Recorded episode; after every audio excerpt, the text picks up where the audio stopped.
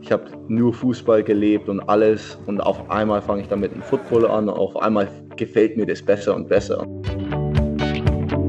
Man muss lernen, mit sich selbst, gerade im Leistungssport, gerade wenn es äh, um viel geht, sage ich mal, mit sich selbst kritisch umzugehen und den Fehler bei sich zuerst zu suchen.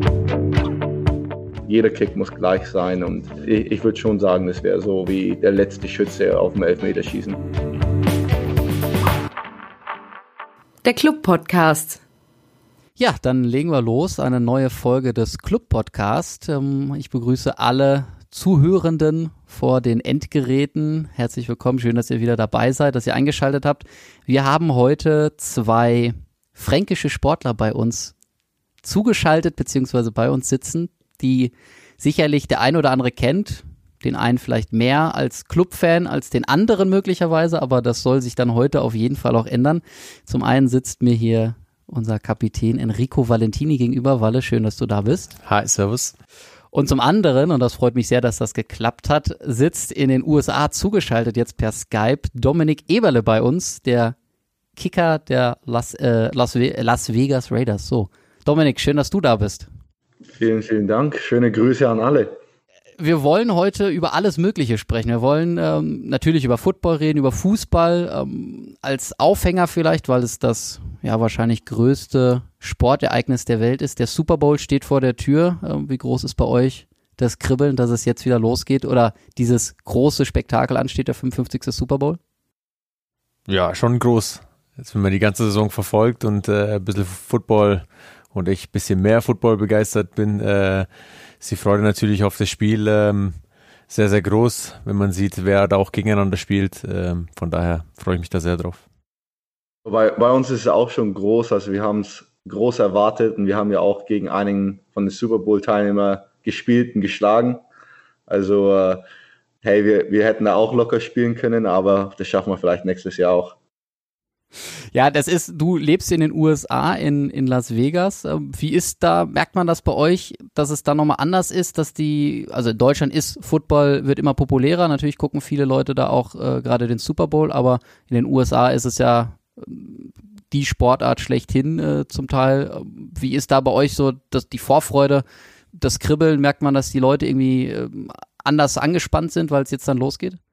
Ja, nee, und vor allem, ich bin in jetzt im Moment in Florida. Also Tampa Bay ist wirklich 30 Minuten weit weg von mir. Also man, man freut sich so riesig, dass die Mannschaft jetzt auch im eigenen Stadion Super Bowl spielen darf und jeder hat seine Shirts an, jeder freut sich richtig drauf. Also die Stimmung fängt jetzt richtig an. Du sagst es gerade genau, Tampa Bay, vielleicht für die, die es nicht wissen, Tampa Bay spielt im eigenen Stadion gegen die Kansas City Chiefs. Ähm, wie ist euer Gefühl? Es ist ja so ein bisschen das Duell der Generation. Tom Brady auf der einen Seite, der ewig junge 43-jährige Quarterback gegen, den, gegen das junge Talent Patrick Mahomes. Ähm, großes Duell wird es zumindest in den USA so betitelt. Ja, ich bin ein bisschen überrascht, dass äh, Tampa es dann gegen Green Bay doch so souverän gemeistert hat. Ähm, in Anbetracht dessen, dass Aaron Rodgers schon eine starke Saison gespielt hat. Aber ja, der beste Quarterback aller Zeiten gegen den, der auf dem Weg dahin ist. Also spannender geht es eigentlich kaum. Darauf freue ich mich auch. Also wirklich, wie, wie Walle gesagt hat, der beste aller Zeiten gegen den Jüngsten, der es jemals geschafft hat. Und ich habe auch einen Freund, der bei Kansas City mitspielt. Also er sagt mir auch immer, dass Patrick Mahomes so gleich wie Tom Brady ist und es dann auch wirklich so schaffen könnte. Jetzt, äh, ich glaube, es sind 22.000 Zuschauer in den USA zugelassen im, im Stadion. Ähm, wie wirst du das Spiel verfolgen? Äh, du bist zwar jetzt in Florida, ist die Frage, kannst du ins Stadion, könntest du rein oder musst du auch zu Hause vom Fernseher sitzen? Zu Hause vom Fernseher leider. Also ich bin da mit ein paar Kumpel hier und wir schauen es an, machen Barbecue, also richtig amerikanisches Essen und wir freuen uns schon drauf. Weil bei dir wird es wahrscheinlich im kleinen Kreis, weil es nachts ist. Äh, ja, und Corona-bedingt Corona natürlich bedingt. leider nicht. Normalerweise machen wir dann auch äh, unter Freunden größere Feier, sag ich mal.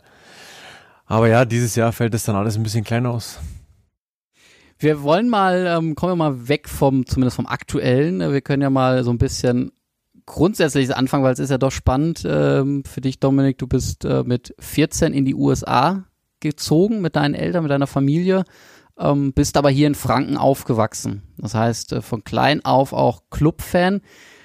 wie ist so deine Erinnerung an die, an die Anfangszeit? Gerade Walle ist auch hier aufgewachsen, direkt am Gelände. Also ihr seid beide wirklich äh, Urfranken, wenn man so sagen kann. Ähm, wie, wie war das bei dir? Ähm, wie war, war deine Kindheit oder wie sind deine Erinnerungen an deine Kindheit?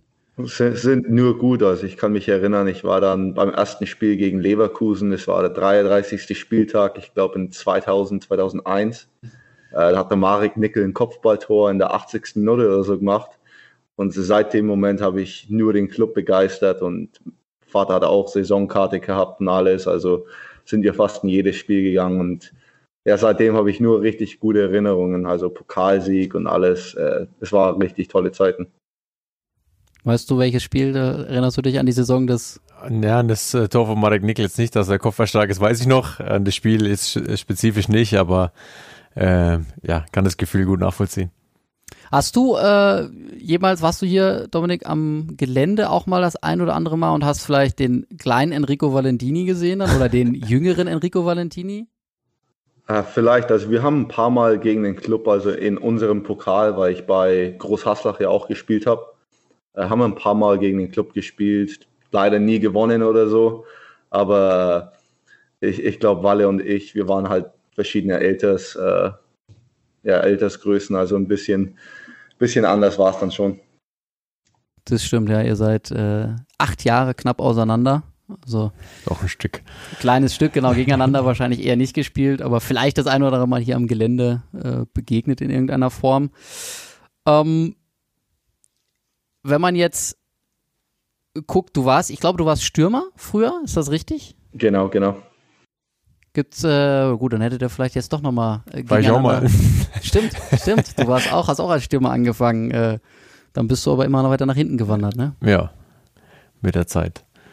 Wie ist denn so deine, Dominik, deine, du hast gerade so ein bisschen angedeutet, die, die, die Erinnerung beim Club, aber wie kam das, dass, also du hast auch gerade angedeutet, du bist beim, beim Spiel dabei gewesen, direkt Clubfan, aber ist es dann auch, du leidest dann komplett mit, auch jetzt in der Zeit in den USA? Wie kannst du da die Spiele verfolgen? Ähm, wie ist da, wie, wie funktioniert das bei dir? Ähm, es ist ja dann doch eher mitten in der Nacht. Ja, also für mich, also wenn ich drüben bin in Vegas, dann kommen die Spiele, also wenn es am Montag ist, kommen sie dann doch eigentlich schon so gegen äh, ja, 11.30 Uhr, also in der Früh. Ansonsten sind sie so gegen 4.30 Uhr äh, in der Früh am Samstag oder Sonntag und ESPN Plus hat jetzt halt ein richtig gutes Ding, dass man zweite Liga auch verfolgen kann. Also jetzt wird es richtig einfacher, dass man die Spiele wirklich auch anschauen kann und ich stehe immer noch jede Früh auf, schaue das Spiel an, versuche es zumindest, wenn ich es kann. Also ich, ich freue mich noch immer noch. Trotz der letzt, gerade letzten Saison, schwierigen Saison äh, sportlich, äh, fieberst du nach wie vor komplett mit und freust dich auf die Spiele. Genau, jedes Mal. Weil ist es, äh, wie, wie kommt das, wenn man jetzt hört, dann, man hat einen, ja, Hardcore-Fan in Anführungsstrichen in den USA sitzen, der halt wirklich dann sagt, ich stehe auch um zwei Uhr auf, um mir Spiele anzugucken. Gerade vielleicht mit Hinblick auf die letzte Saison, wo man weiß, es war eine schwierige Saison, äh, nicht immer die besten Spiele dabei, um es mal salopp zu formulieren. Ähm, was, wie, was sind da so deine Gedankengänge? Ja, also ich, ich, äh, ich finde es echt stark, muss ich sagen, dass man da, ähm, ich kenne es von mir, dass ich, äh, wenn wichtige Footballspiele sind, die ich jetzt unbedingt sehen will, ähm, dann auch halt dann das Topspiel dann auch anschaue in der Nacht, ähm, wenn mich, wenn es mich wirklich interessiert. Sagen wir mal die Seahawks, die schaue ich dann gerne an. Ähm, aber ja, stark, dass man dann um 4.30 Uhr aufsteht, dass da so ein Support da ist und äh, dass, dass die Liebe, sag ich mal, immer noch so intakt geblieben ist, dass man auch, wenn man in Amerika halt das Spiel um 4.30 Uhr verfolgen muss, es immer noch tut. Also riesen Respekt, das freut uns sehr. Ähm, wir können auch mal, ich habe ja angekündigt schon im Vorfeld, dass es den ein, die ein oder andere Überraschung möglicherweise gibt äh, für euch. Ähm, weil es gerade passt thematisch äh, für dich, Dominik. Ich hoffe, das wirst du jetzt gleich akustisch gut verstehen. Ähm, ich habe mal Kontakt aufgenommen mit dem einen oder anderen aus deinem näheren Umfeld, sagen wir es mal so. Und ähm, wir hören mal kurz in eine Botschaft rein von jemandem, den du wahrscheinlich sehr gut kennst. Ja, Domi, tolle Geschichte mit dem Club-Podcast. Der Basti hat bestimmt einige Fragen auf Lager, die sich bisher keiner getraut hat, dich zu fragen. Mittendrin beim Club warst du ja schon als ganz kleiner Bub. Ich kann mich erinnern, beim 1-0 vom Marek Nickel konntest du noch beim Papa auf den Schultern mitjubeln. dann als D-Jugendspieler bei der SG Frankenkicker äh, warst ja auch weit unterwegs in den Stadien. In Dortmund, mag ich mich erinnern, haben wir ein 0-0 erkämpft. Und da äh, konnte noch keiner ahnen, dass du mal in einer D1 Division äh, College äh, in Utah State deine Karriere als Kicker beginnst. Und äh, der Höhepunkt von den Club-Ausflügen war natürlich das DFB-Pokalspiel mit der K&M Klaus Rodder Luftfrachtreisegruppe. Tolle Geschichte war das. Und äh, ja, wir können nur hoffen, dass dein Weg dich auch so weit bringt in ein Super Bowl Pokalfinale. Ja, in dem Sinne wünsche ich dem Club und dir weiterhin allen sportlichen Erfolg, den man nur haben kann. Toi, toi, toi, alles Gute und mach so weiter, Domi. Willst du auflösen, wer es war? Das war mein guter alter Papa. genau, der ist großer Clubfan, du hast gerade schon angesprochen, hätte ich mitgenommen. Ähm, wie ist da äh, der euer Werdegang gewesen? Vielleicht kannst du kurz beschreiben, was waren so die ausschlaggebenden Gründe für euch zu sagen, ihr geht in die USA, du warst damals 14 und, und wie waren so die deine Anfänge dann auch? Es ist ja doch, man ist hier in seinem familiären Umfeld mit seinen Freunden und dann geht man auf einmal weg und nicht irgendwie in ein Nachbardorf oder so, sondern halt äh, in ein anderes Land und auch vor allem auf einen anderen Kontinent. Nee, also es waren dann wirklich mehrere Gründe, warum wir ausgewandert sind. Also mit meinem Vater, seinem Beruf natürlich. Es, es gab eine viel bessere Lage drüben in der USA und dann auch von meiner Mutter her, also meine Großmutter und mein Großvater äh, wurden jetzt auch älter und man musste sich mehr für sie pflegen und allem. Also haben wir echt gesagt als Familie, wir müssen dann rüberziehen nach Amerika, dass wir alle beieinander bleiben und wirklich nur gute Sache dort anfangen können. Und ich habe es sofort mitgenommen. Meine Schwester war ein bisschen schwieriger. Also man musste ihr dann schon ein bisschen äh, was geben, dass sie rübergekommen ist, aber sie, sie kam dann auch äh, rüber und ihr hat es auch gefallen. Weil du bist äh, gebürtiger Nürnberger, aber natürlich mit italienischen Wurzeln. Wäre das für euch auch äh, vorstellbar? Für dich ist es vorstellbar, irgendwann zu sagen, ich gehe aus meiner Heimat weg und macht den Schritt in ein anderes Land, was jetzt nicht vielleicht Italien ist, sondern vielleicht wirklich anderer Kontinent sogar? Ja, grundsätzlich ähm, für ein paar Jahre könnte ich es mir schon vorstellen, mal woanders zu leben, vor allem in Amerika ähm, oder Australien, eben wo der Rest meiner Familie ist. Ähm, meine Eltern sind ausgewandert damals, also kann ich zwar nicht aus eigener Erfahrung sprechen, aber meine Eltern eben schon und ähm, ja, es ist ein Riesenschritt, aber ich muss ganz ehrlich sagen, mich würde es dann äh, irgendwann wieder zurück in die Heimat äh, ziehen, weil natürlich dann Nürnberg äh, doch mein Zuhause ist. Wie oft äh, bist du in Nürnberg, Dominik, noch oder in, in Deutschland generell? Äh, ich wollte dieses Jahr wieder kommen, aber wegen Corona-Gründen ist es jetzt ein bisschen schwieriger. Und hoffentlich, wenn in ein paar Monaten die, die Lage sich äh, äh, ein bisschen leichter tut, dann könnte ich das wahrscheinlich auch machen und dann gehe ich auch sofort ins Clubstadion. Ja, da hoffen wir, dass das, dass das hier auch möglich ist, genau. Ähm, das, wir können ganz kurz hier den, den Exkurs, was, Exkurs machen, weil es ja vielleicht doch spannend ist. Ähm, wie ist denn die aktuelle Situation bei euch? Also die USA waren ja lange ein, das ganze Land sehr ein großer, großer Hotspot. In Deutschland war es zumindest in der ersten Zeit ähm, relativ gut verhältnismäßig im Griff. Äh, jetzt ist es natürlich auch mit dem, mit dem härteren Lockdown hier in Deutschland schwierig für viele. Ähm, wie ist da bei euch der, der Stand der Dinge? Wie ist das, ähm, wie ist das Leben vielleicht auch für dich ähm, als, als Profisportler? Nee, also es kommt wirklich darauf an, äh, in welchem Staat man ist. Also Florida zum Beispiel, äh, man kümmert sich überhaupt nicht hier. Also viele schauen mich an, wenn ich dann meine Maske trage, hey, warum trägt er eine Maske? Und wenn man dann wieder zurück nach Nevada geht oder Kalifornien, dann sind sie auch richtig streng mit Regeln, dass fast alles geschlossen ist. Also es kommt wirklich auf den Bundesstaat an, aber ich würde sagen, generell, man hat ja jetzt die Impfungsmittel, äh, mehr und mehr Leute kriegen sie schon. Also man sagt da, hey, wir, wir schaffen jetzt die erste Welle, um über diesen Virus rüberzukommen.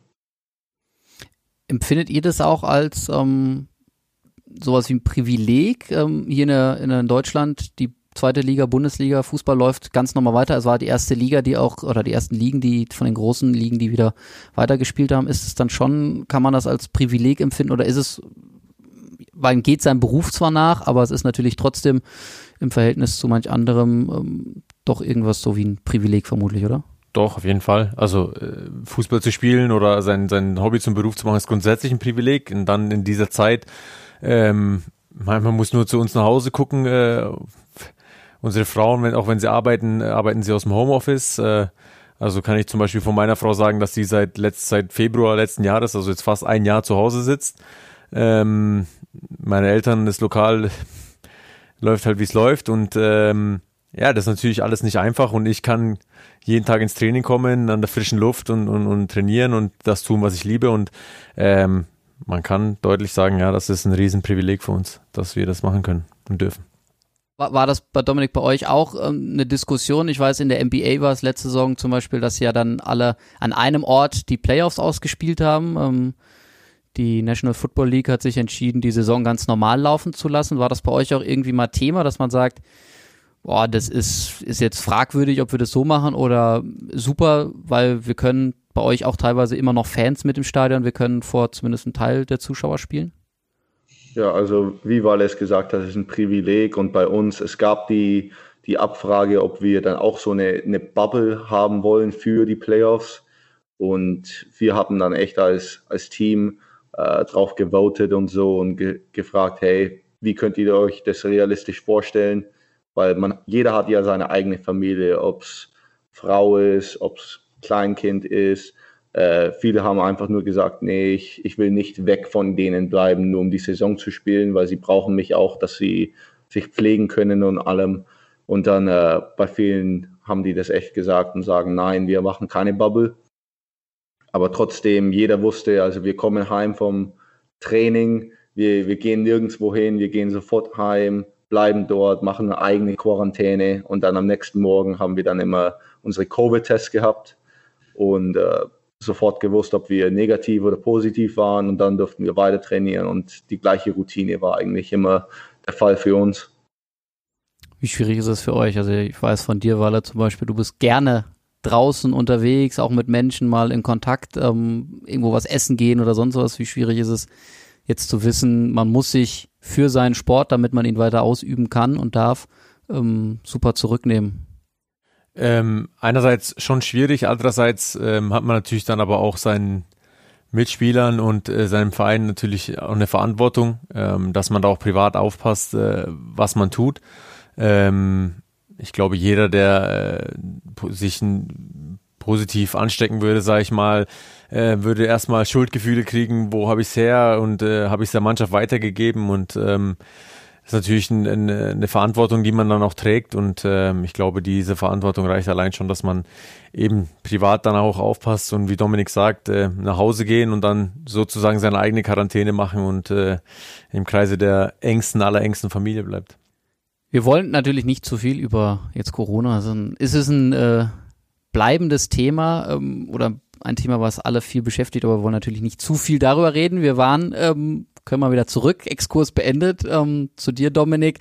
14 Jahre, du bist in die USA gekommen, ähm, habt in Florida gelebt, jetzt bist du, ähm, äh, nicht in Florida, Entschuldigung, in, Las, äh, in, in Kalifornien. Ähm, jetzt bist du in, in, in Las Vegas. Ähm, ich weiß nicht, Walle, warst du schon mal in Las Vegas? Ja. So, ich war noch nicht da, aber man stellt sich natürlich immer so vor, wie man es im Fernsehen oder sonst wo hört, die Zockermetropole. Ähm, wie kann man denn da wohnen? Wie muss man sich das Wohnen, das Leben da vorstellen? Ist es so, dass da, dass du dann, was weiß ich, jede Woche ins Casino gehen kannst, gehst? Ähm, oder kann man da überhaupt richtig leben, so wie man sich das vorstellt? Ja, natürlich. Also man sieht ja nur also die ganzen äh, Lichter und allem aus dem Fernsehen und natürlich kennt man die Stadt äh, mit den Casinos überall. Aber es gibt dann auch eine schöne, äh, schöne Stadt außerhalb Las Vegas. Also es gibt zum Beispiel also Henderson, wo auch unsere Fazilitäten und so sind. Äh, man ist wirklich realistisch nur 10, 15 Minuten weit weg von, von allem, aber es ist dann wirklich, die dort auch in Vegas leben, leben außerhalb der Stadt, nicht am Casino und so. Und sie sagen selber, hey, wir sind seit Jahren nicht mehr irgendwo hingegangen, weil wir das halt schon alles kannten. Aber trotzdem ist es eine richtig cool, weil man sieht so viele verschiedene Menschen, die, die reinkommen in die Stadt. Man kann mit so vielen verschiedenen Leuten irgendwas äh, unternehmen und was auch immer man machen will. Also zum Beispiel bei uns äh, im Sommer haben wir so eine Helikoptertour gemacht. Man hat Lake Las Vegas gesehen, Lake Mead, den Hoover Dam und so. Und es ich finde es richtig cool, weil es gibt unendlich viele Sachen, die man unternehmen kann, auch an irgendwelcher Uhrzeit, äh, wo man Spaß haben will. Wie ist denn, wie ist denn das, wenn man aufwächst, ähm, dann halt Kalifornien in dem Fall, ähm, ich glaube, so in der Nähe von Los Angeles, wenn ich das richtig im Kopf habe, ähm, als 14, 15, 16-Jähriger, also gerade in der, in der Pubertät quasi mittendrin, ähm, in und dann in so einer Metropole wie halt äh, Los Angeles aufzuwachsen, wie, wie muss man sich das vorstellen? Wie ist, wie ist da deine, quasi deine Jugend dann in dem Fall gewesen? Nee, also es, es war schon äh, anders, weil ich musste ja auch Englisch immer lernen und äh, das die ganze Zeit immer sprechen. Und für mich war es halt anders, hey, ich bin Fußballer, ich habe nur Fußball gelebt und alles. Und auf einmal fange ich dann mit dem Football an und auf einmal gefällt mir das besser und besser. Und ich denke mir, hey, äh, jetzt werde ich weniger und weniger Deutscher, also ich, ich muss Fußball wenigstens noch anschauen und allem, also ich, äh, ich habe dann Football angeschaut, natürlich, wir waren in einer guten Lage, als wir in Redondo Beach gekommen sind und wirklich genau am Strand gelebt haben, also ich ich bin in fünf Minuten jedes Mal Straße überquert, genau am Strand, kann mich hinhocken mit Freunden. Und äh, es war eine coole Sache, aber dann, als ich mit dem Football angefangen habe, dann, dann ging es richtig, richtig gut dort. Könntest du dir vorstellen, hättest du dir vorstellen können, Walle, dass dann irgendwie deine Eltern dann sagen mit 12, 13, 14, also in deinem Alter, dass du dann sagst, oder die dir sagen, wir ziehen jetzt um und du wohnst oder wächst irgendwo in einer Weltmetropole auf? Schon.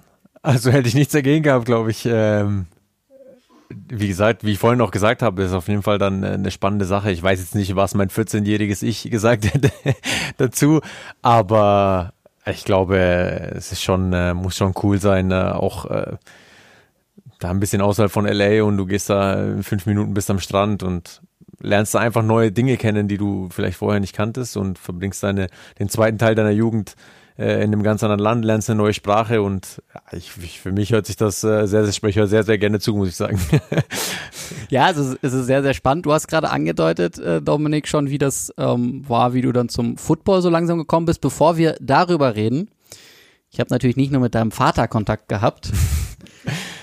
ähm, Gibt es noch jemanden, der ähm, kurz vielleicht mal erzählt, wie das in der Kindheit mit dir angefangen hat. Da hören wir auch erstmal rein. Danach ähm, habe ich auch irgendwo eine Kurzzusammenfassung, weil es in dem Fall auf Englisch und nicht auf Deutsch ist, ähm, dass der eine oder andere dann auch nochmal weiß, worum es genau geht.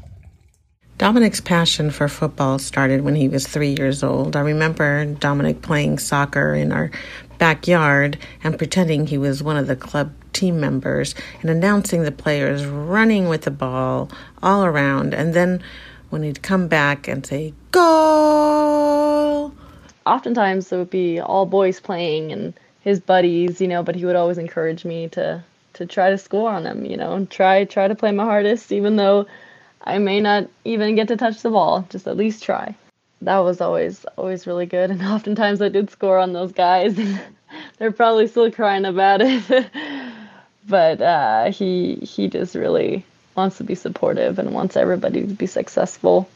So seeing him now, um, it's it's very, very uh, heartwarming and just we're just so proud of him because he's never stopped his hard work and will continue to work hard because that's how success speaks, you know. Love you, Dom. I hope this was a good surprise. Also das waren zum einen deine Mutter und deine Schwester. Also zusammengefasst hat deine Mutter gesagt, dass deine Leidenschaft äh, für Fußball schon mit drei Jahren angefangen hat und sie erinnert sich, wie du hinten im Garten gespielt hast und immer so getan hast, als ob du ein Clubspieler bist oder Teil der Clubmannschaft und auch die Namen der anderen deiner Mitspieler gerufen hast und dich dann immer über jedes Tor lautstark gefreut hast. Und deine Schwester hat ähm, hat noch erzählt, dass du oft mit deinen Freunden auch gespielt hast und du immer sie ermutigt hast, dass sie auch mitspielen darf und soll und sie einfach probieren soll, auch Tore zu schießen und immer alles geben soll, auch wenn sie vielleicht mal nicht immer an den Ball kommt oder den Ball bekommt. Ähm, und dann hat sie mit dem Augenzwinkern gesagt, dass sie doch das eine oder andere Mal getroffen hat und ihr vielleicht dem noch ein bisschen nachtrauert, dass sie dann doch gegen euch Tore geschossen hat und ähm, hat dann hinten raus noch gesagt, dass du sie jederzeit oder jeden eigentlich unterstützt und unterstützen möchtest und möchtest, dass alle erfolgreich sind in deinem Umfeld auch für sich persönlich ähm, und dass deine Familie sehr stolz darauf ist, wo du jetzt bist, was du erreicht hast und ähm, einfach aufgrund, weil du halt immer hart gearbeitet hast an dir und, und nie aufgegeben hast. Und genau, sie hofft, dass du dich über die Überraschung freust. Ich glaube, das war so die Kurzzusammenfassung. Ähm, trifft das alles zu, was die so gesagt haben?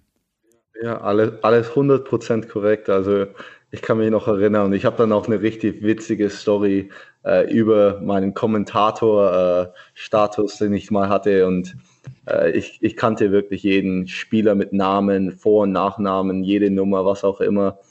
Und es war halt wirklich so ein Teil von mir, dass, hey, wenn ich den Fußball liebe, dann mache ich 100 Prozent rein. Und jetzt geht es gleich mit dem Football. Also ich spiele jetzt Football und ich will alles wissen, als offensiver Plan, defensiver Plan, was auch immer man wissen kann. Ich will es alles einfach wissen. Erkennst du Parallelen, Walle, äh, zur Kindheit, was du auch mit dem Ball rumgerannt bist und die Namen geschrien hast oder so? Ja, ähnlich. Ich habe es dann mit den Juve-Spielern gemacht, aber bin auch bei mir im Garten rumgehüpft und habe dann das Sonntagabend-Topspiel äh, aus Italien nachgespielt mit äh, Gegentoren und allem drum und dran und äh, mit Schiri-Beschweren und allem, was dazugehört. also ich kann mich da sehr, sehr gut hineinversetzen und äh, ich denke, meine Familie würde Ähnliches äh, zu mir sagen. Deswegen, ja, deckt sich. Wie ist denn das? Du hast es gerade angedeutet, Dominik. Ähm, du hast dann nach und nach angefangen mit dem Football statt dem Fußball. Ähm, war dann für dich relativ schnell klar, okay, ich kann gegen den Ball treten, also werde ich auch Kicker. Ähm, vielleicht für die, die es nicht wissen, ähm, ganz kurz. Vielleicht kannst du selber ganz kurz deine Aufgabe beschreiben, damit man für die, die es halt nicht wissen, ähm, weiß, was du beim Football eigentlich machst. Genau, also beim Kicker ist es sehr einfach. Also den Ball muss man durch die Stangen treffen. Und es kommt dann drauf an, auf die Situation. Also man hat ja vier Versuche, zehn Yards zu äh, weiterkommen. Normalerweise nur drei und auf dem vierten Versuch kann man dann ein Field Goal machen. Und das ist dann, wenn du den Ball zwischen die Stangen triffst, drei Punkte wert. Aber wenn du dann einen Touchdown gemacht hast, nach dem Touchdown gibt es den Point After, gleiches Ziel. Man muss den Ball aus 33 Yards durch die Stangen treffen und dann gibt es nur einen Punkt. Und dann natürlich gibt es den Kickoff, der nach dem man Punkte gemacht hat. Man gibt den Ball ja wieder zurück an den Gegner und dann musst du den Ball von der 35 aus treffen. Entweder wird es ein Touchback, wenn es in die Endzone kommt, oder die anderen können den Ball fangen und weiterrennen. Und äh, das ist wirklich die, die Rolle, die ich dann habe. Und bei mir hat es angefangen, ich, ich habe einen Freistoß geschossen äh, beim Fußball. Ich habe den dann halt so mies getroffen, dass er einfach nur hochgegangen ist und nie irgendwo runter. Und äh, ja, dann, dann hat mich ein paar, paar Freunde an, angesagt, hey Domi, du musst mal mit dem äh, Football anfangen und dann, dann ging so einfach für mich. Gute Freunde.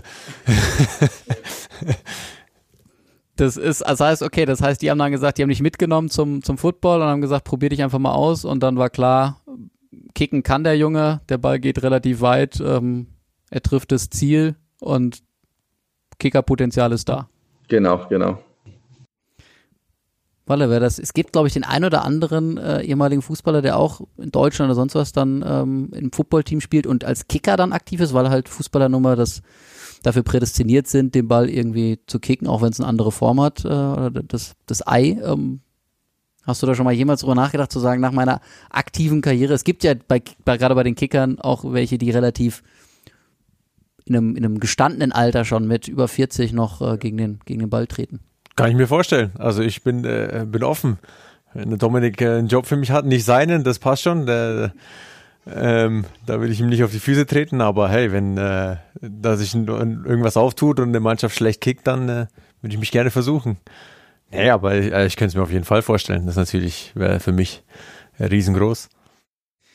Es ist ja auch, also ich glaube, es gibt ja eine gewisse, kann man sagen, Gemeinsamkeit ähm, Fußball und, und Football und natürlich auch von der, von der ähm, mentalen Seite. Vielleicht fangen wir aber erstmal an beim Training. Das ist ja eigentlich ganz spannend. Ähm, man stellt sich das, also beim Fußball, was man hier, klar, ab und zu trainiert man mal Defensive und Offensive getrennt, aber in der Regel findet das Mannschaftstraining zusammen statt. Beim, beim Football gibt's auch Offensive, Defensive, aber dann gibt's auch noch das Special Team, also die Kicker zum Beispiel. Ähm, trainierst du dann für dich alleine mit deinen mit deinem Team quasi, mit dem, du hast jemanden, der dir den Ball quasi festhält zum Beispiel, ähm, oder wie muss man sich das bei dir vorstellen? Ja, also zum Beispiel haben wirklich drei Felder, auf denen wir trainieren können. Auf dem ersten Feld ist die Offensive, zweiten Feld Defensive und dritten Feld sind es wirklich nur wir drei oder wir vier letzten Jahre, wo einer, der den Ball hinterwirft, einer, der den Ball fängt und dann äh, abhält und ich den nicht dann den Ball kicke. Und wir trainieren das so oft von verschiedenen Distanzen.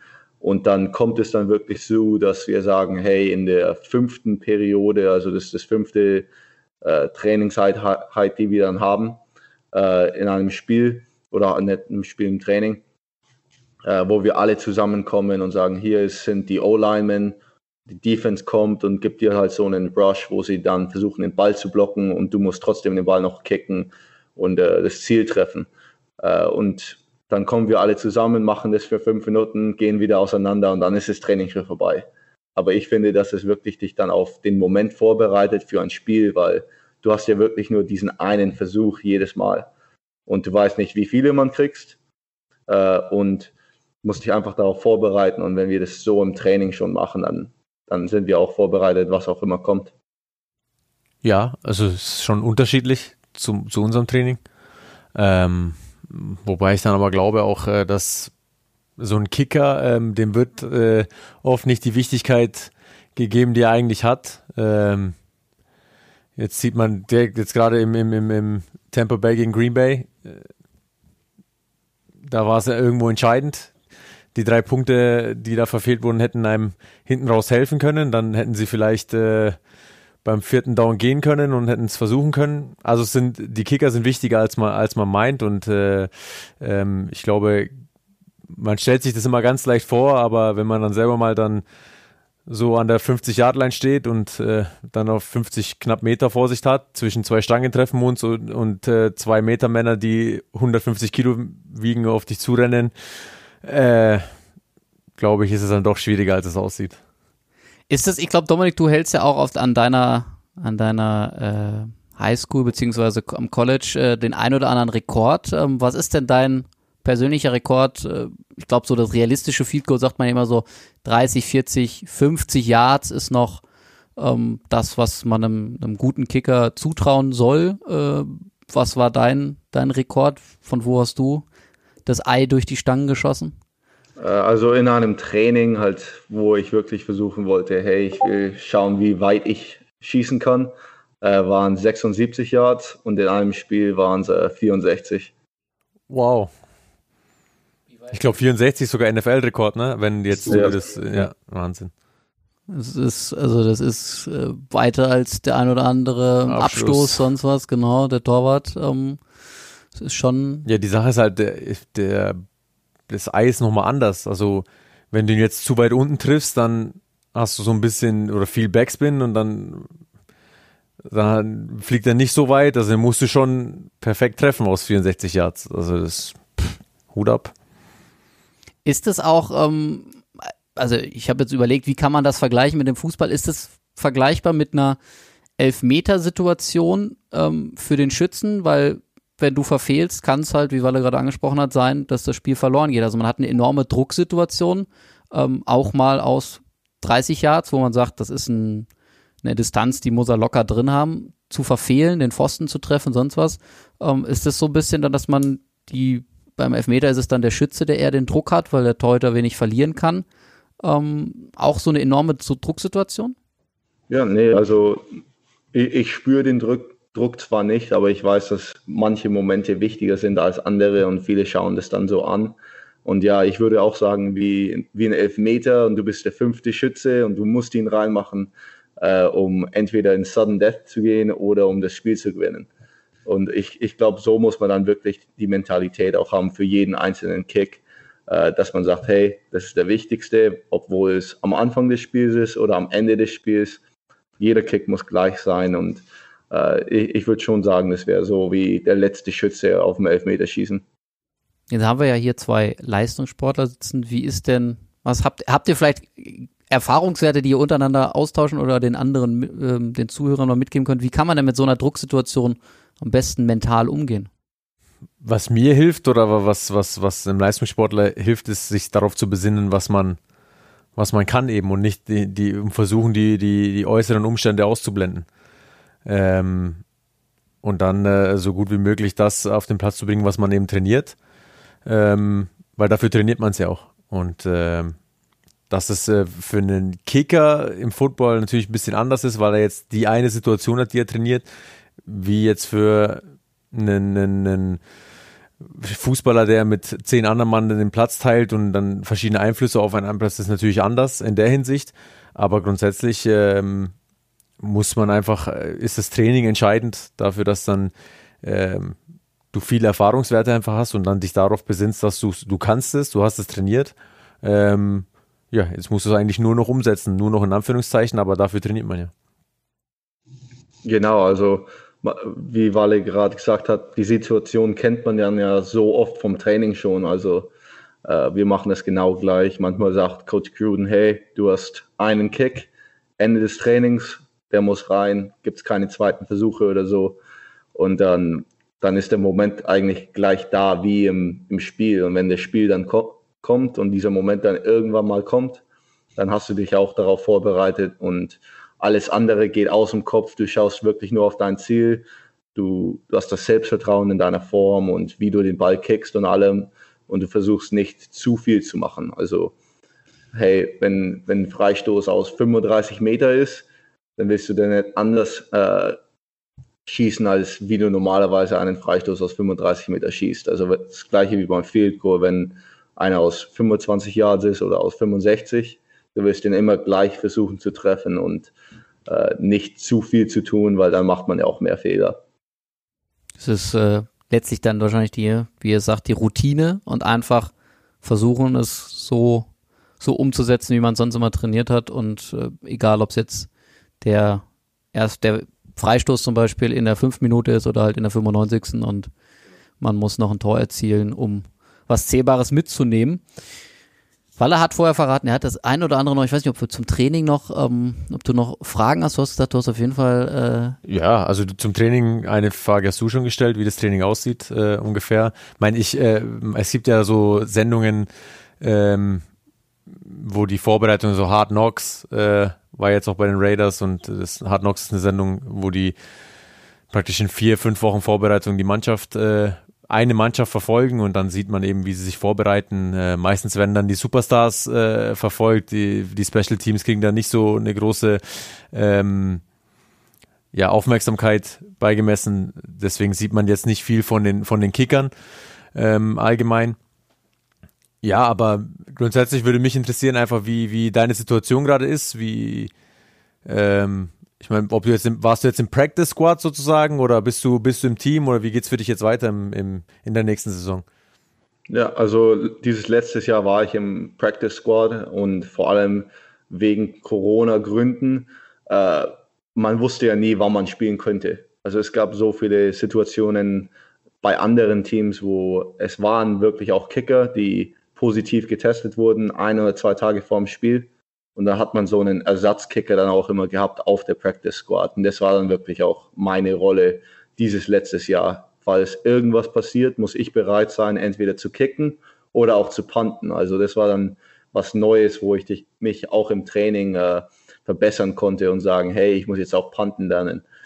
Und äh, dieses Jahr, also ich habe einen neuen Vertrag unterschrieben bei den Raiders, darf diese Saison Vollgas geben und dann fängt es mit der Preseason an.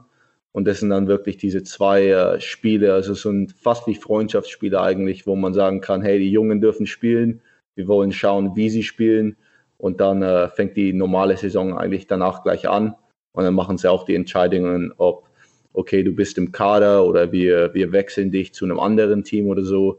Und äh, ich bereite mich jetzt wirklich nur vor auf das erste Preseason-Spiel. Gibt es da einen äh, Zeitplan schon, wann es da, wenn alles normal läuft, ähm, wann das dann ansteht für dich? Müsste Mitte August eigentlich sein, weil dieses Jahr haben sie angekündigt, dass es nur zwei äh, Freundschaftsspiele dann gibt. Und wenn man sagt, dass das erste Spiel der normalen Saison erste Woche September losgeht, heißt es dann, okay, dann Mitte August, so gegen den 20. oder so, wird es dann wahrscheinlich so losgehen. Es ist ja auch bei euch ähm, unterschiedlich, was die Saisonstruktur zum Beispiel angeht. Also in einem, im Fußball Jetzt dieses Jahr klar ein bisschen Ausnahmesituation wegen Corona, aber normalerweise beginnt die Vorbereitung dann so im, im Juni, Juli vielleicht, je nachdem, welche, welche Startpunkt oder für welche Liga man, man vorbereitet, ähm, sich vorbereiten muss. Dann gibt's zumindest in Deutschland ähm, in der Regel immer noch mal eine Winterpause ähm, über Weihnachten, je nachdem auch so ein, zwei, drei Wochen. Ähm, auch das ein bisschen abhängig. Und dann geht's halt weiter bis Mai. Ähm, jetzt ist es im Football so, im erste Wochenende im Februar ist der Super Bowl, das ist quasi das Ende sozusagen, der letzte Spieltag.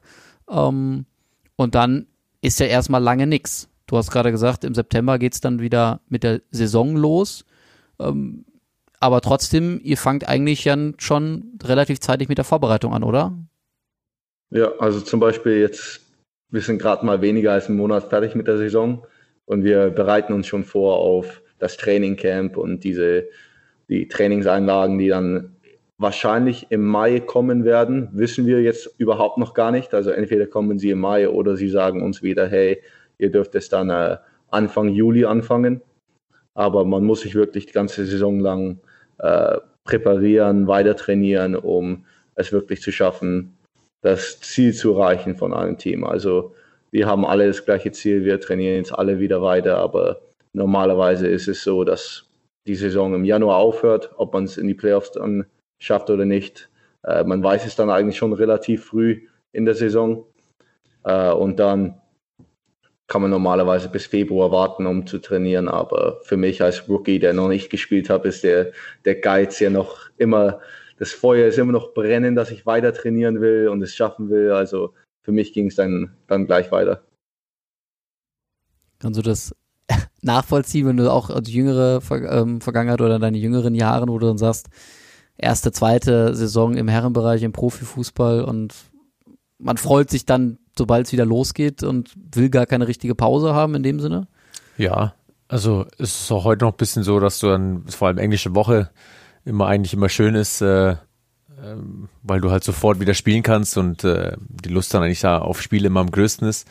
Und gerade seine Situation kann ich gut nachvollziehen, wenn du jetzt ähm, Rookie bist und du kannst es in den, in den Kader schaffen und hast eine ordentliche Perspektive, dann kann ich das, das Feuer verstehen. Das äh, ja, kann ich mich gut hineinversetzen, als ich jünger war, dass äh, einfach diese Lust, die Vorbereitung wieder zu beginnen, einfach ganz schnell, wenn du jetzt schon dann zehn Vorbereitungen gemacht hast mit äh, Wintertrainingslager, hast dann 20 Trainingslager in, in, in acht, neun Jahren gemacht, ähm, wird dann alles ein bisschen anders, aber ähm, grundsätzlich, äh, wenn man die Liebe zum Sport hat, dann wird das Feuer eigentlich nie ausgehen.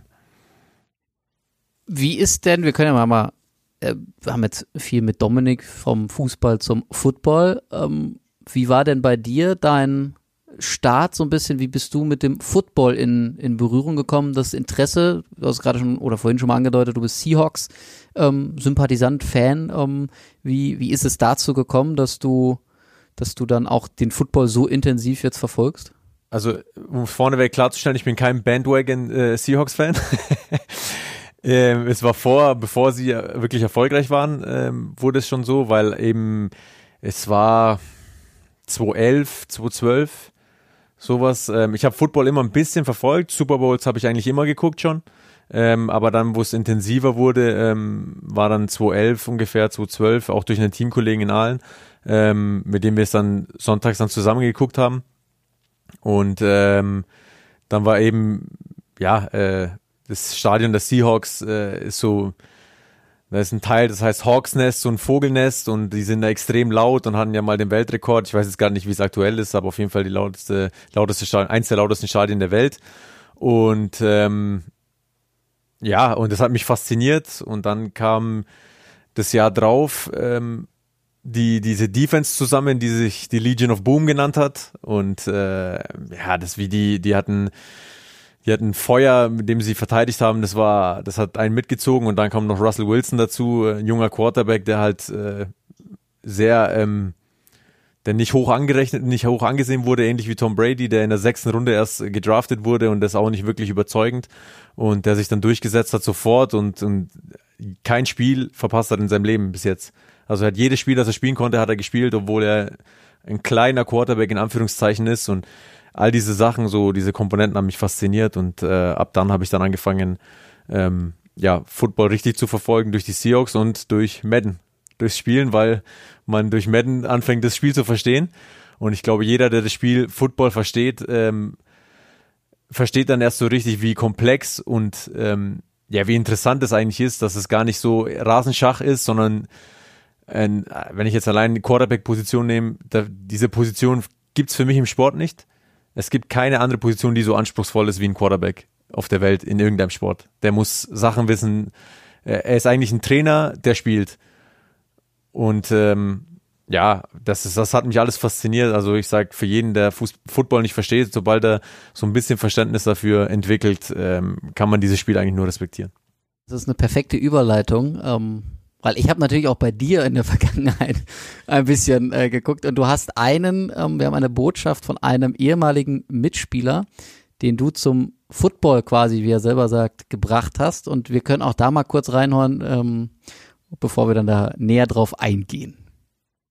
Enzo, Latte Macchiato und Knocchi bitte. Walle, mein Freund. Moin, moin aus dem Norden. Schöne Grüße von der Ostsee. Ähm, Geschichte. Äh, ich bin Walle zutiefst dankbar, dass er mir äh, die Jordan-Schuhe äh, schmackhaft gemacht hat. Äh, am Anfang war ich so, war schon wieder Geld ausgeben für ein paar Schuhe. Mittlerweile sind es äh, über 40 über 40 Paar. Vielen Dank nochmal. Äh, und ja, und dann Geschichten natürlich. Äh, er hat mir einen Football, durch, äh, über ihn bin ich zum Football gekommen.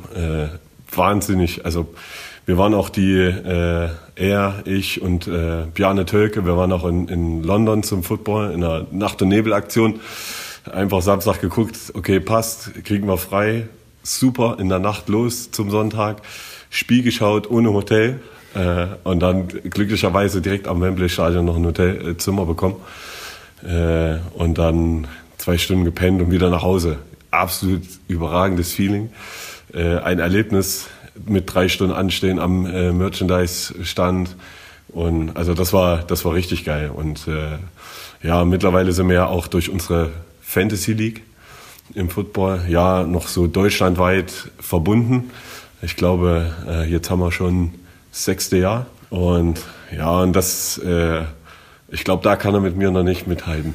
Also er hat zwar sehr, immer eine sehr gute Mannschaft, aber im Endeffekt äh, war er die letzten drei Jahre äh, nie besser als ich. Ja, also ich war drei Jahre, weil er nochmal, ne, nochmal zur Erinnerung, ich war die letzten drei Jahre immer im Finale. Ich weiß nicht, wo du bist oder wo du warst.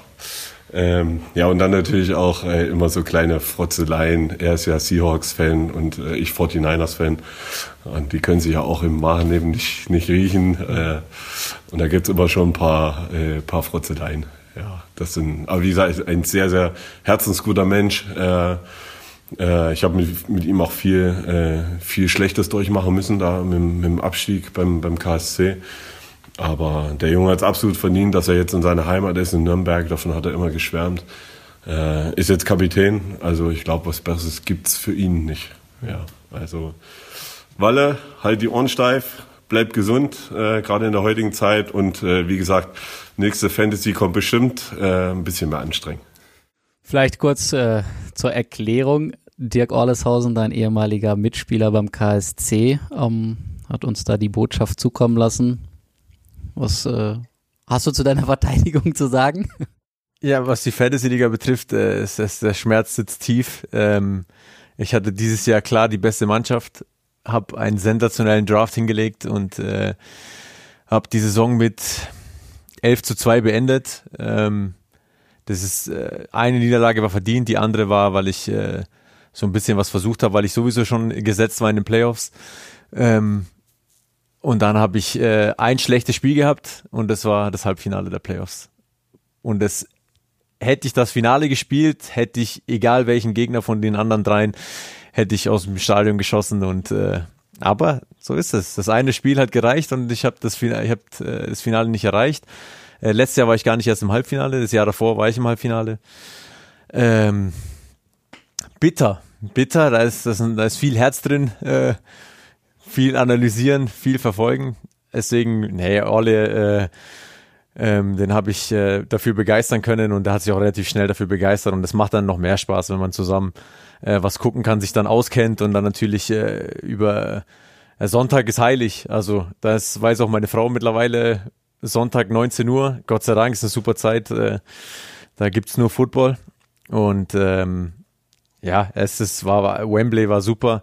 Ähm, also war wirklich eine Nacht- und Nebelaktion. Wir haben Samstag noch beim Trainer gefragt, ob wir äh, das Auslaufen Sonntag auslassen können und er hat uns freigegeben und wir sind dann nach Wembley geflogen um vier Uhr in der Früh und ähm, haben dann das Spiel geguckt, was jetzt das Spiel an sich war jetzt nicht so toll, war Jacksonville gegen Indianapolis, ähm, aber grundsätzlich die ganze Erfahrung äh, macht natürlich Lust, dann irgendwann mal äh, einen Monat zu starten und in Amerika verbringen und dann mal ein paar Stadien mitzunehmen und dann natürlich auch nach Las Vegas zum Dominik zu gehen. Ähm, das ist das Ziel. Aber ja, danke an die Nachricht, danke an Olle, falls er das irgendwann hört. Äh, nächste Finale im Fantasy kommt bestimmt. Wie ist es denn? Du hast gerade gesagt, Dirk Orleshausen zum Beispiel ist äh, 49ers-Fan, du Seahawks-Fan. Dominik, bist du Football-Fan von einer Mannschaft? Kann man das überhaupt sein? Weil, wenn man guckt, zumindest, also es, im Fußball ist es noch so, es gibt den einen oder anderen, Walle zum Beispiel hat den Club als Herzensverein, war aber trotzdem bei anderen Vereinen. Es gibt wenig Spieler, die wirklich ihre Karriere bei einem Verein verbracht haben. Tom Brady wäre jetzt ein Beispiel gewesen, wenn er nicht gewechselt wäre. Auch der ist jetzt zum Beispiel gewechselt. Kann man dann überhaupt so Football-Fan von einer Mannschaft sein? Hast du eine Mannschaft, wo du sagst, wenn ich für die spiele, das wäre mein Traum, so wie bei Walle äh, der FCN? Äh, bei mir, also als ich nach Amerika kam, also Defensive war auch immer was ich angeschaut habe. Ich war dann äh, als Ravens-Fan am Anfang, wo ich Ray Lewis und Ed Reed und alle angeschaut habe. Und äh, dann war ich ein bisschen Ravens-Fan und dann sofort, als ich das mit dem College dann angefangen habe, also ich, ich glaube im zweiten Jahr oder so, wo ich gespielt habe, habe ich gedacht, okay, NFL wäre vielleicht ein Ziel, da muss ich ein bisschen mich begrenzen, was ich über, über Teams sagen darf oder welche Teams ich mich dafür freuen darf und dann sofort auch äh, seit, dem, seit dem Sophomore-Jahr oder halt seit dem Junior-Jahr, also mein dritter Jahrgang in, im College, äh, habe ich gesagt, ja, ich, ich darf kein Fan sein, ich muss nur neutral sein und jetzt bin ich, bin ich bei den Raiders und ich, ich feuere meine, meine Teammates und alles richtig an.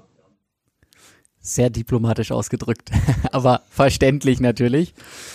Ähm, wie ist es denn bei dir ist es zum Beispiel, Walle, ein, ein Faktor ähm, Familie, Glaube, was dir, was dir immer wieder Kraft gibt. Ähm, ist es, wo du sagst, das hilft mir auch, beispielsweise jetzt letzte Saison oder halt KSC-Abstieg, Dirk Olleshausen hat es erwähnt, was, wo man dann wieder Motivation vielleicht auch rausschöpfen kann und auch einfach dieses immer weitermachen und, und, und einfach weiter probieren, auch wenn es mal schlecht läuft? Ja, also der Glaube ist mein Anker. Ähm, es ist immer das, was mich so ein bisschen auf den Boden zurückholt, ähm, eben das große Ganze immer zu betrachten. Gerade wenn es eben nicht so gut läuft, äh, man, man tendiert immer zu, wenn es super läuft, äh, alles rosa-rot zu sehen. Aber eben den, den Boden wieder zu finden, wenn man, äh, wenn es nicht läuft, eben zu wissen, okay, was habe ich, wofür bin ich dankbar und äh, ich habe äh, Gott sei Dank eine Familie hier, die mich unterstützt in allem, ob ich gewinne, verliere, ob ich, ob äh, was immer ich tue, sie sind bei mir. Und das ist ein Geschenk. Und äh, das nehme ich auch so wahr. Und ähm, das ist die Basis. Also ich darf hier leben, ich darf, äh, ich habe einen Sohn, ich habe meine Frau und äh, meine Familie, die hier ist, meine Eltern, meine Schwestern. Und ähm, das ist was zählt. Und das hat mir in meinen Augen, das hat mir Gott geschenkt. Und ähm, das ist, was mich immer wieder zurückholt, was mir auch dann die Kraft gibt, äh, immer wieder weiterzumachen. Ähm, Im Fußball in Nürnberg ist es nicht einfach. Ähm, das bleibt so, das ist so. Ähm, gerade wenn es nicht läuft, äh, wird es einem nicht leicht gemacht. Manchmal zu Recht, manchmal nicht. Ähm, aber ansonsten weiß ich, was ich, äh, wofür ich dankbar bin und äh, das habe ich jeden Tag zu Hause und wie gesagt, der Glaube ähm, zeigt mir das jedes Mal aufs Neue und eigentlich jeden Tag und deswegen wie gesagt, das ist mein Anker. Wie ist das bei dir, Dominik? Ähm, wo hast du, wo nimmst du die Motivation, Kraft her, wenn es mal nicht läuft, ähm, wenn du irgendwie, was weiß ich, ein, eine schlechte Trainingsphase, Spielphase, wie auch immer hast, ähm, möglicherweise Zweifel aufkommen? Wie ist das bei dir? Ja, am Ende des Tages ist es wirklich so, äh, ich habe mich als Mensch jetzt wirklich erkannt und ich sage, hey, ich, ich bin auch nur ein Mensch. Ich, wenn am Ende des Tages mal was nicht läuft oder gegen mich geht, am Ende des Tages kann ich mich hinhocken und sagen, hey, ich habe es wirklich alles gegeben. Äh, ich weiß, dass ich 100% da, dort reingegangen ist und falls es nicht geklappt hat dieses Mal, dann weiß ich, beim nächsten Mal wird es.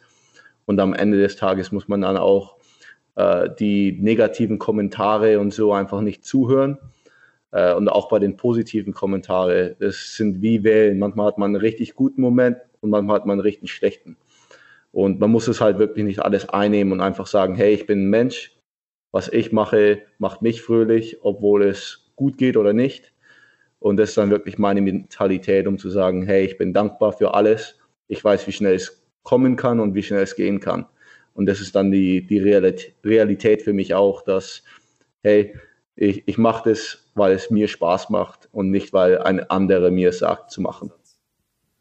Wie, wie geht ihr denn, du hast es gerade angedeutet, mit positiven wie negativen Kommentaren? Ähm, Palla hat es auch gerade angedeutet, beim Club ist es immer noch mal gefühlt ein bisschen extremer. Wie, wie geht ihr damit um?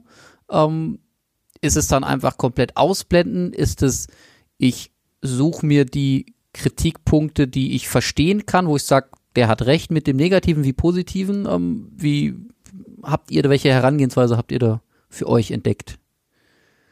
Ich, ich denke mal, es geht mit Selbstkritik geht's los. Also man muss äh, irgendwann, ähm, wenn man jünger, als ich jünger war, habe ich nicht wirklich ähm, erkannt, wo wirklich meine Fehler waren, sondern ich habe eher Fehler bei anderen gesucht oder äh, mit irgendwelchen Umständen gehadert, die dann dazu geführt haben, dass es nicht so gelaufen ist, wie ich mir es vorgestellt habe ähm, mit der Zeit und mit der Erfahrung äh, kommt dann auch die Selbstkritik immer mehr und äh, ja, mir ist immer bewusst, was ich gut und was ich nicht gut mache und ähm, damit geht's los und wenn man selbst mit sich im Klaren ist, was man nicht gut gemacht hat und woran man arbeiten kann, ist es schon mal eine bessere Basis als das, als die Kritik von Leuten oder Kommentare von Leuten zu nehmen und die als Basis zu nehmen, um daran zu arbeiten, weil ähm, sie haben immer einen anderen anderen Blickwinkel auf, auf deine Situation. Du lebst deine Situation, dieser Mensch sieht dich nur von außen. Ähm, wie gesagt, die Kritik kann berechtigt sein oder nicht, ähm, aber es geht mit der Selbstkritik los.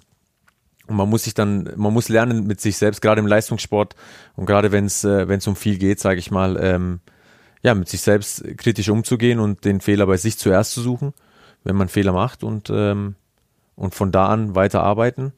Und äh, wie Dominik eben gesagt hat, ähm, wenn ich auf den Platz gehe und 100% gebe und am Ende nicht gewinne, kann ich nach Hause gehen und sagen, gut, ich habe alles gegeben, mehr konnte ich heute nicht tun und äh, alles, was in meiner Macht steht, was mein Talent mir gibt, ähm, habe ich versucht auf den Platz zu bringen. Und wenn es nicht geklappt hat, hey, dann kann man auch mit negativen Kommentaren besser umgehen, weil am Ende des Tages hast du alles gegeben und ähm, das ist immer die Basis so. Alles geben zuerst, zeigen, dass man, dass man wirklich alles, alles tun will.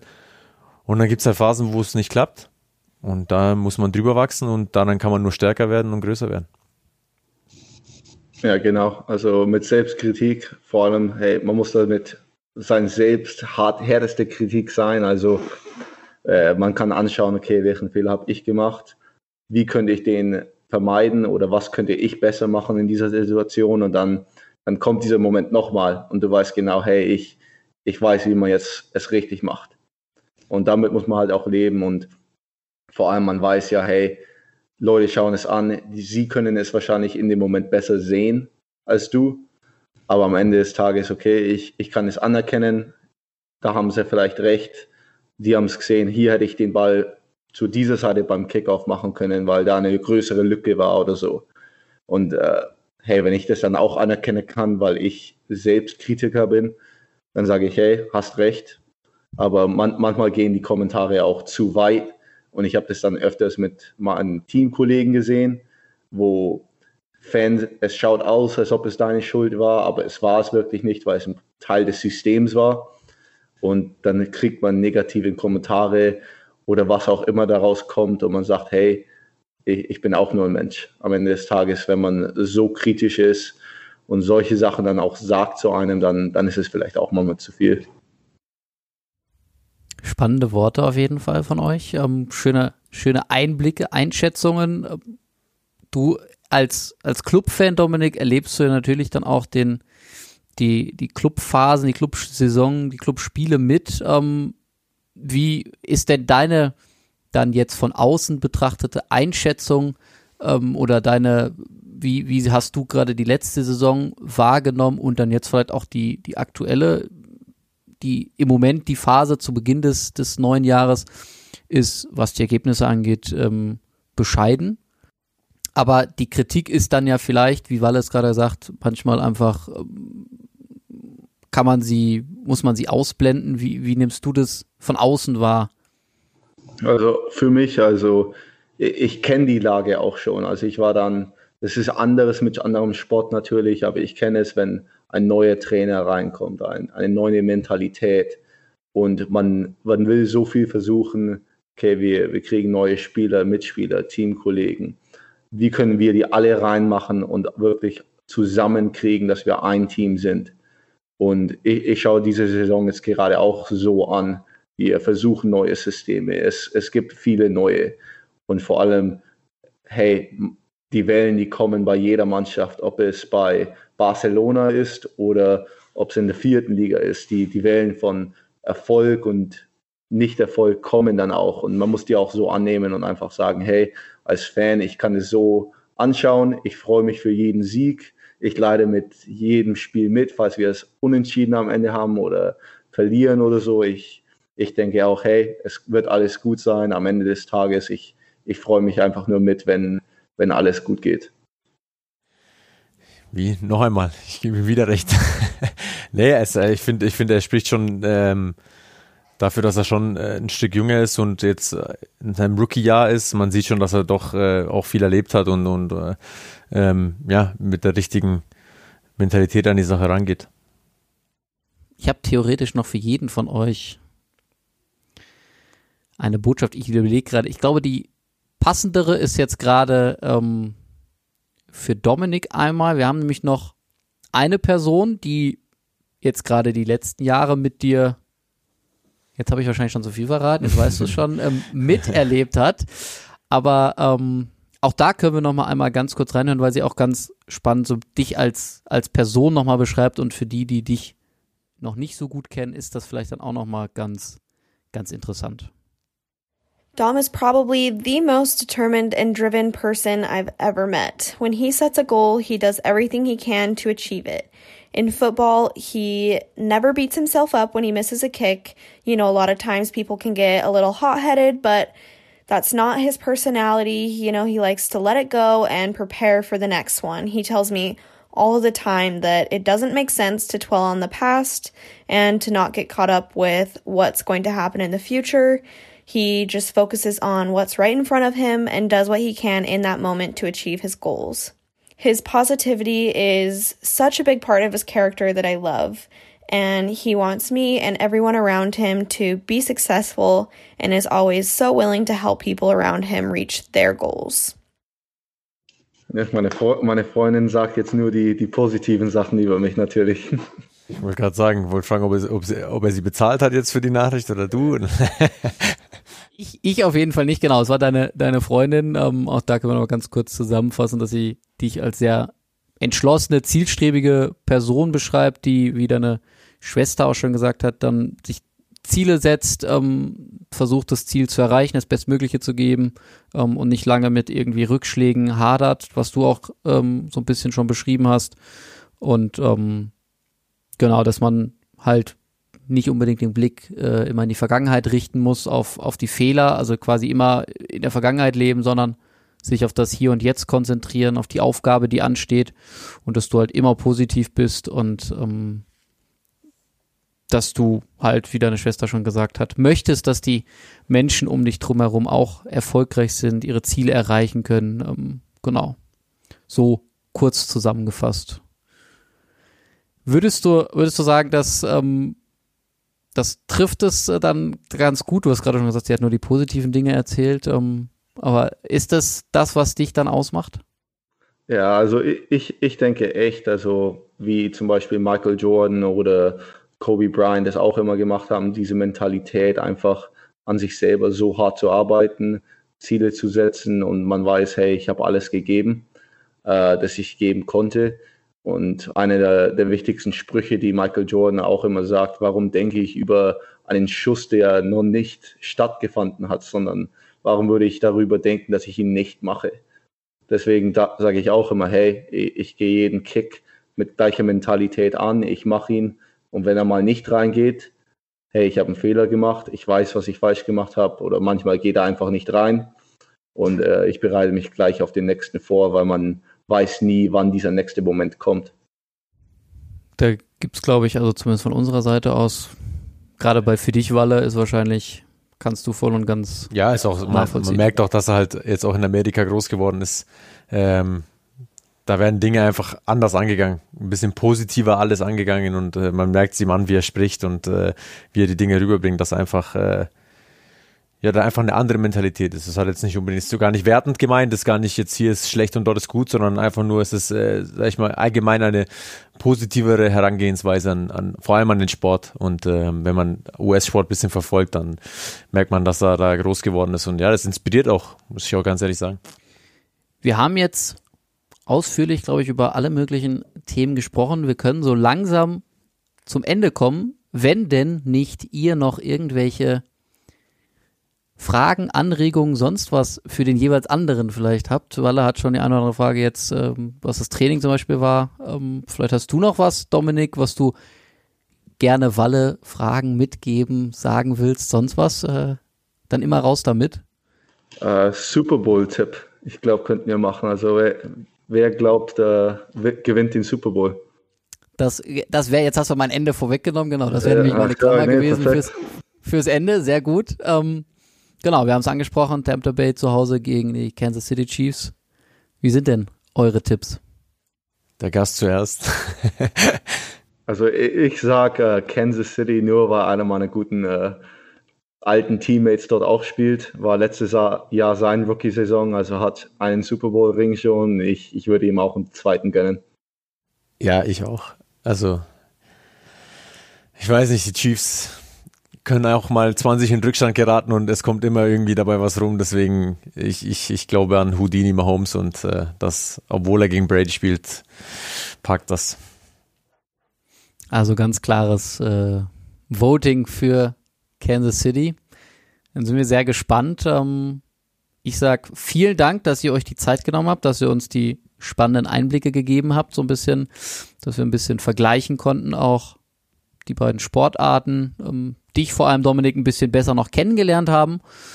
Und ähm, ja, vielleicht kommt dann irgendwann nochmal eine, eine neue Runde, wenn du dann deine ersten Spiele gemacht hast in der NFL oder vielleicht sogar deinen ersten Super Bowl bestreitest und, und wir dann alle vorbeikommen und äh, dich unterstützen, wie auch immer. Ja, ab September, wenn er im 53-Mann-Kader ist, dann sind wir alle ein bisschen Raiders-Fans. Das glaube ich auch.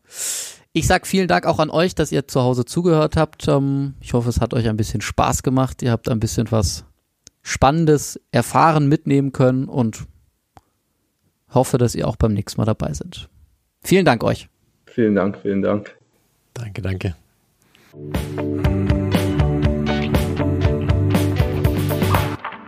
Der Club Podcast.